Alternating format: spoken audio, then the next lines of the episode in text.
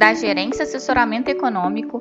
Esse é o seu Bebê Conexão Mercado, que traz para você as principais notícias e nossas análises do Brasil e do mundo dia, terça-feira, dia 31 de maio de 2022. Eu sou Adriana Lima e vou apresentar um panorama sobre os principais mercados. No exterior, a cautela prevalece sobre os ativos após a Europa aplicar sanções ao petróleo russo. A União Europeia decidiu por aprovar o embargo ao petróleo da Rússia. Segundo o acordo feito entre, as, entre os 27 Estados-membros do bloco, o embargo acontecerá de forma imediata e efetivamente cortará cerca de dois terços das importações do petróleo russo feitas pelos países europeus até o fim do ano. Nos Estados Unidos, no retorno do feriado, espera-se a divulgação da confiança do consumidor do Conference Board, referente ao mês de maio, além do PMI de Chicago do mesmo período. Na zona do euro, a prévia da inflação ao consumidor, o CPI de maio, variou 0,8% na comparação mensal e 8,1% no anualizado, acima das estimativas de mercado. O núcleo do indicador, que exclui preços de energia e alimentos, avançou 3 3,8% na comparação anual, também ficando acima da previsão de 3,6%. Ainda na Europa, o PIB do primeiro trimestre da França recuou 0,2% na comparação com o trimestre anterior, ficando abaixo das estimativas de mercado que se esperava estabilidade para o PIB. No anualizado, cresceu 4,5%, abaixo da previsão de crescimento de 5,3%.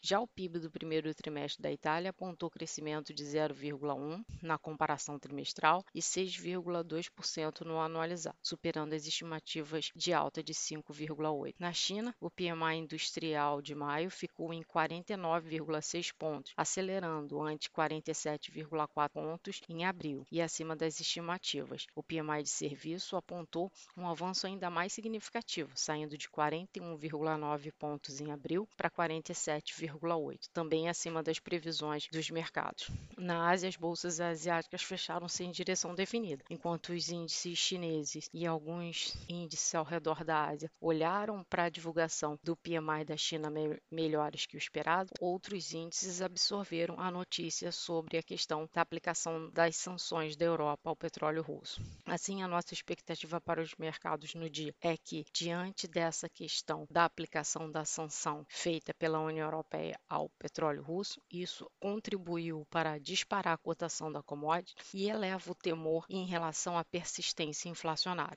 A própria divulgação do CPI da zona do euro, em patamar recorde, reforça essa visão de preocupação em relação à inflação e, consequentemente, de incertezas em relação às políticas monetárias que serão adotadas, principalmente nos principais bancos centrais da região da Europa e dos Estados Unidos. Então, com isso, a nossa visão é que para o dia deva prevalecer uma sessão com um viés mais cauteloso, com o dólar se valorizando frente à maioria das moedas as bolsas e as commodities em queda, exceto o petróleo, e as taxas dos treasuries devem operar em alta, nesse caso, absorvendo a perspectiva de uma política monetária possivelmente mais dura para conter a inflação persistentemente elevada. Aqui no Brasil, essa cautela que é esperada para o cenário internacional deve produzir um cenário mais negativo também sobre os nossos ativos. Em relação à agenda, destaque para a PNAD contínua mensal, onde se espera uma taxa de desemprego de 11% do trimestre encerrado em abril. Além disso, temos também o presidente do Banco Central, Roberto Campos Neto, que participará de audiência pública na Câmara dos Deputados a partir das 14 horas. O Tesouro faz leilão de LFT. A nossa expectativa para o dia é que, alinhado ao cenário internacional, os ativos sigam para um viés de cautela, com o dólar valorizado frente ao real, a, a curva de juros agregando prêmios de risco e o Ibovespa se desvalorizando